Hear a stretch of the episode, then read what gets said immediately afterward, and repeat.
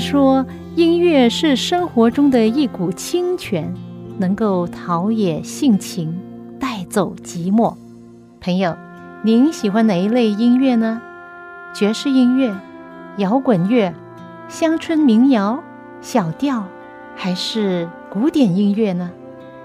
今天我要介绍给你的很特别的音乐，就是基督徒的诗歌。这些诗歌更能够表达出人性本质里面的良善，对爱与被爱的向往，对人与人之间和人与上帝之间最真诚的感觉。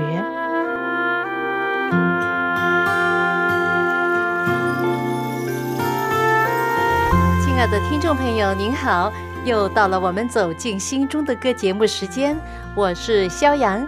欢迎您跟我一起走进心中的歌。二零二零年，全球最关注的就是新冠状病毒的疫情。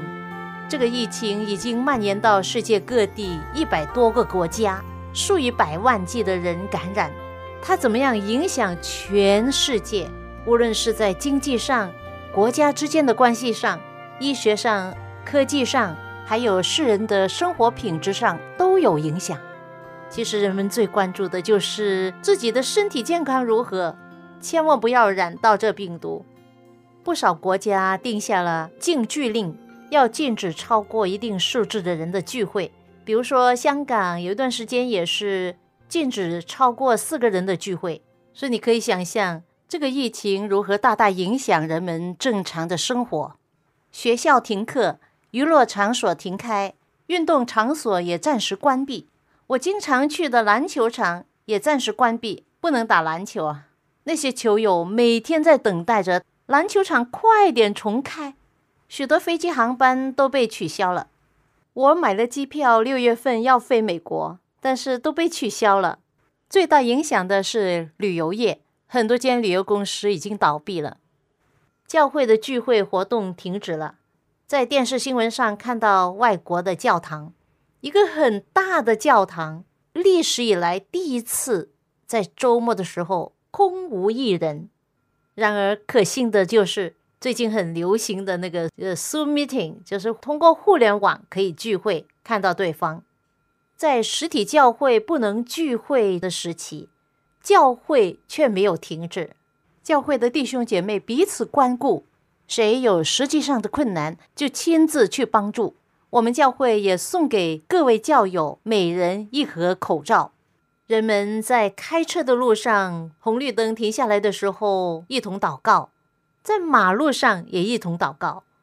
医院的工作人员、医生、护士也围在一起祷告。他们是最辛苦的一群，真的要为他们鼓掌。他们需要更多的支持，特别是精神上的支持。这个疫情是否提醒了人，世人是如此的无助、软弱？这些病毒，这些看不见的东西，可以有如此强的杀伤力，世人防不胜防啊！有专家认为啊，这个病毒可能要长期的与世人共存。有人除了吃饭和睡觉，口罩不离口，成为人们在生活之中最重要的东西之一。然而，有不少的人连饭都没有得吃了，还谈什么口罩呢？在菲律宾就是这样的例子。菲律宾是一个海滨国家，有许多优美的自然风景。然而，当你深入了解这个国家时候，就发现贫富极其的悬殊，许多贫困家庭仅仅可以维持生计。但是这一次的疫情，使这些极度贫困的家庭更加雪上加霜。甚至部分的地方已经出现了粮食短缺的情况。我们教会的信徒们呢，日日夜夜为疫情祷告，为这些贫困的家庭祷告，祈求上帝怜悯那些在苦难、病痛之中、饥饿之中的人。菲律宾政府在二零二零年三月十四日宣布封城，许多人失去了工作，家庭生计也陷入困境。在这紧急关头，上帝兴起了一位为他发光发热的人。在三月二十四日，在马尼拉有一位当地的华人，我们称他为小林。当他听说市郊有一些城镇已经有几百户家庭由于病毒的疫情开始挨饿受饥，粮食短缺了，当天他就跟朋友还有他的父母亲交谈。他说：“看看作为父母亲的，如果看见自己的孩子正在挨饿，而自己却无能为力，父母该是多么的心疼啊！我们能否帮助他们吗？”于是他和几位朋友商量。决定第二天就购买大米，送给郊区那些饥饿的人。这是一个开始。接下来的日子，他们所做的，以惊天动地来形容，也不算太夸张。分享给你一首歌之后，再分享他们许多感人事迹。这是我很久以前为《圣经·约翰一书》四章十二节谱曲的一首经文短歌，名叫《彼此相爱》。我们若彼此相爱，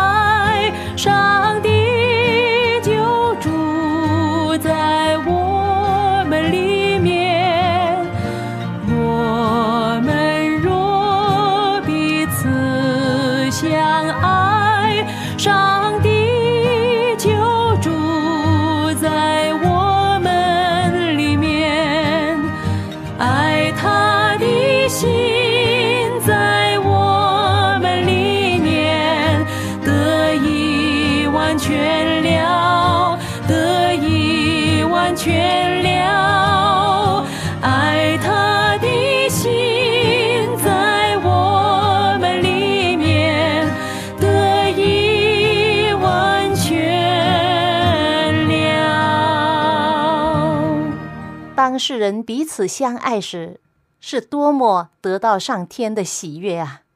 这首歌之后，我们继续分享来自菲律宾的故事。小林得到朋友们的全力支持，很快他们就成立了信望爱基金会小组。他们分工合作，并成立了财务小组，还有其他的组员，开始筹备款项。马上就筹到了大概人民币一万五千元。接下来，上帝有奇妙的安排带领。第二天清晨，小林的父亲在祷告后，决定把菲律宾受困挨饿的家庭现状发到几个微信群里面，只是分享在菲律宾有这样的实际情况。但是没有想到，有许多饱受疫情折磨的中国信徒非常有同情心。他们纷纷解囊相助，爱心就好像泉水般永流不息。弟兄姐妹不但自己慷慨捐献，还动员了许多爱心人士参与这一次的捐献。就这样，捐献给菲律宾有需要的人的大米筹款活动就这样行动起来了。不少人在微信听说这个消息，就不断的问：还需要奉献吗？有一个姐妹还说。这么好的奉献机会，为什么不给他们讲？也有人说，我们有能力就要行善。信望爱基金小组的大部分成员毕业于菲律宾本会学校，对菲律宾这个国家有深厚的感情，对疫情所带来的伤害感同身受啊！接下来的三天募捐活动，受到来自三个教区、十个教会。二百九十四位热心的弟兄姐妹以及素不相识的爱心人士的捐助，一共收到捐款人民币二十万零五千二百三十三元。不只是金钱，同时也收到防护手套、口罩，还有在马尼拉教会为他们做的手工面罩等等的物资。他们为着这一切非常的感动，真的感谢上帝的供应。他们财务小组。把每一个捐献的人名、具体账单发在捐献微信群里，供大家过目核对。一切的财物，大家贡献多少，都是很透明，公布给大家看。五天之后，捐献呢就折纸了，暂时足够了。但是还有人不停的打款进来，并问到如何的捐款。他们回答说，捐款到目前为止已经折纸了。捐款的人还是强烈要求他们收下他们的捐款，因为具体的账目已经公布，最明智的做法呢，就是等待下一轮的机会才捐吧。他们说，如果上帝感动我们继续做这样的活动，我们就会顺从做下去。非常感谢各位的信任，愿上帝纪念大家的爱心。接着就是派发大米的艰巨工作，在这过程中，必须有他们和当地的政府人员一同去分发给有需要的家庭。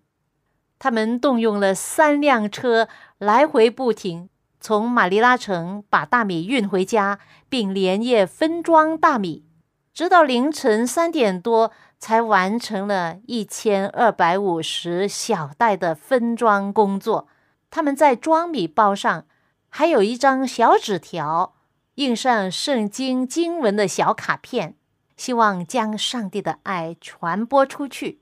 而圣经的话呢，能够鼓励那些灾民。他们一早就出发，去到不同的镇村庄，亲自将粮食送给他们。在马尼拉，我们教会的牧师一路陪伴，担任一个很重要的角色。每去到一个地方分派大米的时候，他都抓紧时机向村民分享福音，为他们祷告，并邀请他们接受耶稣为救主。有不少人，包括同行的政府人员、志愿者，都愿意听牧师讲解福音。不少人愿意接受，这给牧师非常大的鼓励。只要他们愿意为主工作，上帝就不停地把工作给他们。上帝的圣灵也与他们同工同行。在这艰苦的环境中，他们献上感恩。他们走了一圈，发现呢。很多村民住在非常贫穷的环境下，许多家人没有正式的床，没有什么家具，房子很简陋、很破旧，可以用四个字来形容：一贫如洗。这些中国朋友们伤心的同时，也更加明白，其实他们有更多的责任去做力所能及的事。一天很快就过去，他们这个信望爱团队。在当地政府人员积极配合之下，一天就把五吨大米派发完毕。当一包包的大米分到村民们的手中的时候，你可以想象他们是多么感激。这个是他们的基本需要啊！可能他们已经饿了几天了。的确的，那些村民很感激、很感动，连声的说：“感谢上帝，感谢我们这些中国朋友。”当他们即将离开的时候，村民一路上对他们说感谢的话。这是第一批大米的分派。朋友，你知道接下来他们分派了多少次的大米吗？从第一次捐款所买来的大米，他们已经分出去分了十次。在制造这个广播节目同时，我向我的朋友打听关于信望爱基金小组的近况。他说：“现在第二次的捐款在进行，大米的分派已经第二十多次了。哪里有需要，他们就去到哪里。这是一种爱的力量。上帝看见人的需要，而这信望爱基金小组响应了天父上帝对他们的呼召，凭着一颗愿意的心，勇敢地踏出第一步，义不容辞地将爱与关怀分发给需要的人。”实现了上帝的心愿。现今社会需要更多这样的人来履行上帝的心意，你说是吗？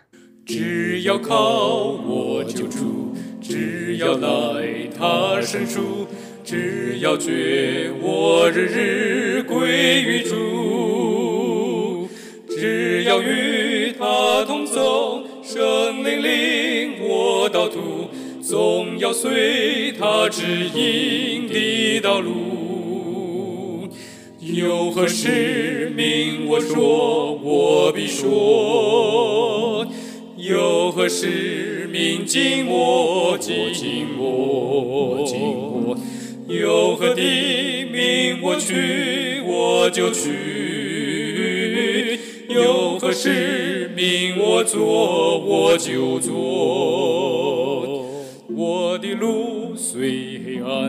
我所望虽是山，只要觉我的主都知道，只要顺他的灵，只要靠他的名，在主怀得安息无烦恼。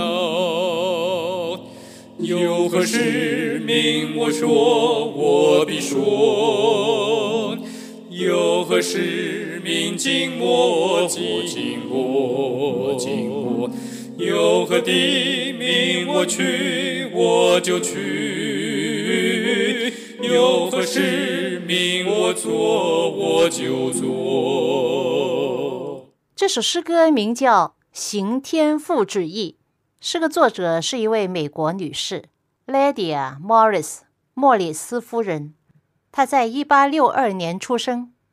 这首诗歌英文名字叫《Doing His Will》，行天父旨意，也是他一生的意愿和见证。接着这首歌，他表达了他既然蒙救主耶稣的极大恩典，在黑暗中把他拯救出来，得以进入上帝爱的国度，他就决心把自己全然交托给上帝管理。他的一举一动、一言一行。都是随着上帝旨意而做。他决心要信赖主，依靠主，深信主会带领他一直走完这个人生的道路，进入永恒荣耀的上帝的国度。莫里斯夫人从小就没有父亲，她的母亲很辛苦地经营一间杂货店来维持生计，抚养她和她的姊妹长大成人。后来她嫁给莫里斯先生。夫妇二人志同道合，积极参加教会的各项活动，也主持聚会，关心帮助其他信徒。莫里斯夫人还充分发挥自己的音乐天赋，她一生中创作了一共一千五百多首赞美诗，其中有许多是她亲自谱曲的，而这首歌也不例外。在她的作品中有不少很经典，一直流传到今天。比如说，另外一首很多信徒很熟悉的，我也很喜欢的一首《Nearer Still Nearer》，与主更亲，也是他作词作曲的。亲主更亲主，我在主怀，主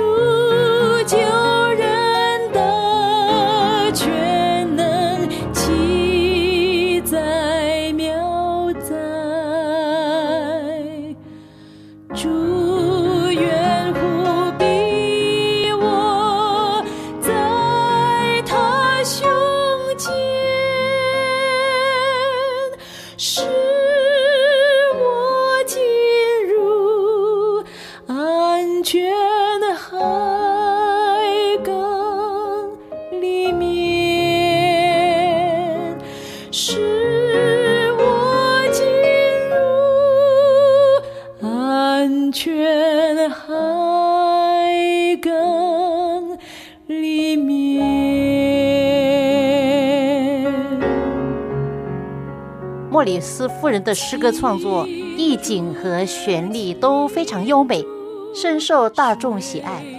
他到了晚年，虽然双目失明，但是他爱上帝的心丝毫没有减退。他以乐观的精神继续创作诗歌，直到他卸下一切的劳苦。一九二九年的七月二十三号，安息主怀。终年六十七岁。如此心清净，心的路生光明。主为我好朋友常看顾，我的苦变为甘，受亏损反获益，此一生他必定引我路。有何使命？我说，我必说。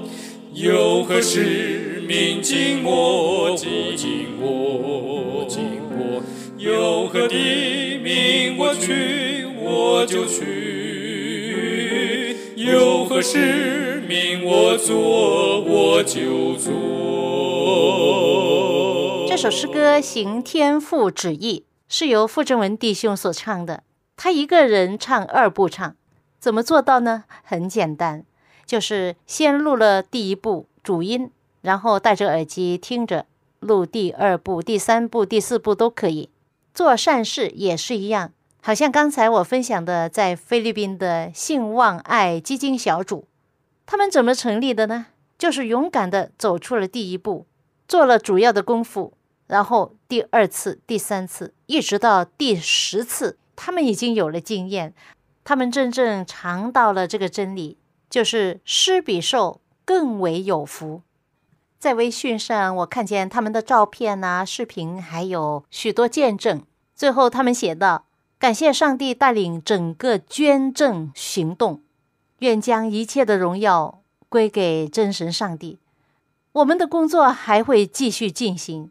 在此，真心希望大家为我们祷告，因为在疫情蔓延的时候，我们每一天在外奔波，接触许多人，会有风险。但是我们相信。”上帝必保守我们平安，并与别人分享上帝的爱。也希望大家提出宝贵的建议。我们对这项工作没有经验，只是有一颗愿做的心，因此出于爱心而实际的建议，对我们来说是非常珍贵，为使我们以后做更完美的工作，使更多的人因为主耶稣的爱得到滋润，他们的生活也得到改良。当我看见他们所做的一切，看见上面的照片、视频，看见菲律宾政府给他们颁发的感谢证书，我真的很受感动。锦上添花固然是美满，但是雪中送炭却更加可贵。虽然新冠状病毒的疫情是如此无情，但是人间却有真情和真爱。作为基督徒，对于有需要的人，不能视而不见，不应该只是说啊，好了，我为你祷告，你平平安安的去吧，一句话就打发人走，结果什么都没有做，对方还是在苦难饥饿中挣扎。圣经以赛尔书五十八章，上帝说：“你们一切的进食，一切的虔诚生活，不是要把你们的粮食分给饥饿的人吗？”将漂流无家可归的人接到你家中，看见侧身露体的人给他衣服穿吗？你们如果这样行的话，你们的光就必发现如早晨的光，你所得的医治要速速发明，你的公义必在你面前行，上帝的荣光也必做你的后盾。那时候你求告，上帝必应允你；你呼求。上帝就说：“我在这里。”他说：“你们的心如果向饥饿的人发怜悯，使困苦的人得满足，你的光就必在黑暗中发现出来，幽暗必变成正午。上帝必光照，时常引导，在干旱之地使人心满意足，甚至使得人的生命像水流不绝的泉源，一直永流不断。”如果全世界的基督徒就好像信望爱基金小组这一帮的信徒这么热心、热忱的帮助有需要的人的话，你可以想象这个世界是多么美好。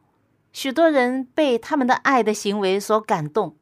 在微信留言里面，我看到有一些人这样写着：“看了你们发的资料，我就感觉自己有很多的亏欠，可能我的内心麻木太久了，真的需要上帝的改变。”也有人说，我虽然无法身临其境，但是我们的祷告支持与你们同在。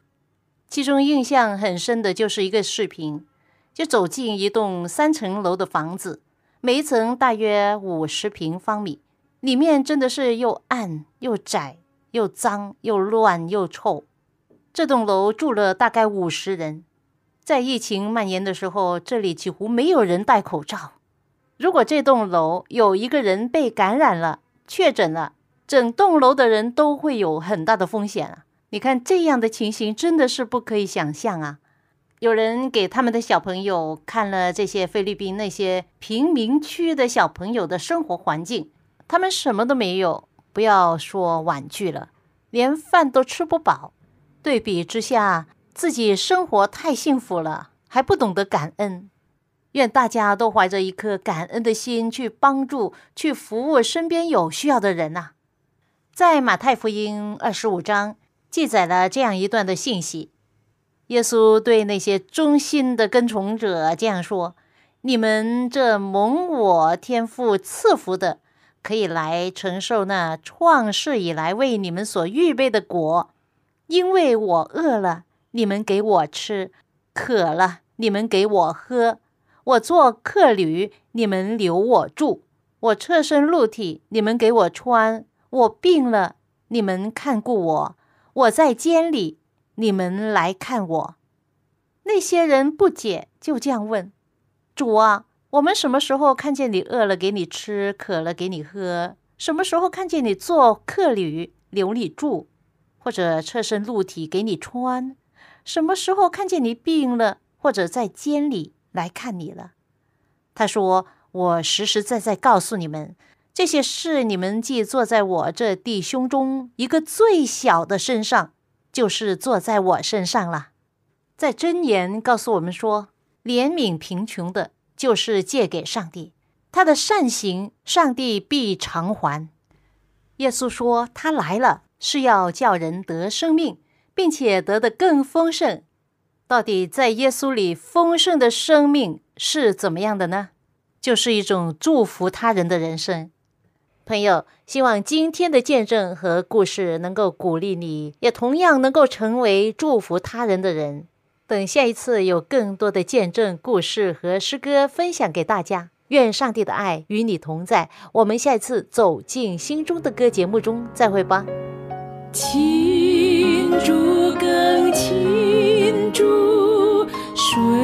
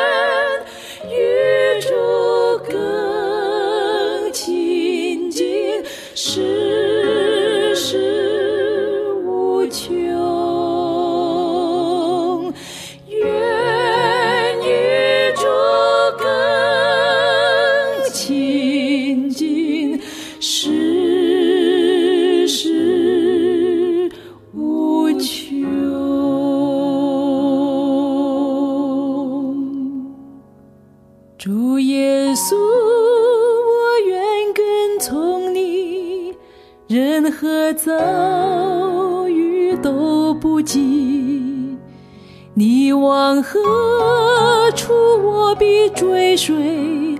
我定义要跟从你，主耶稣，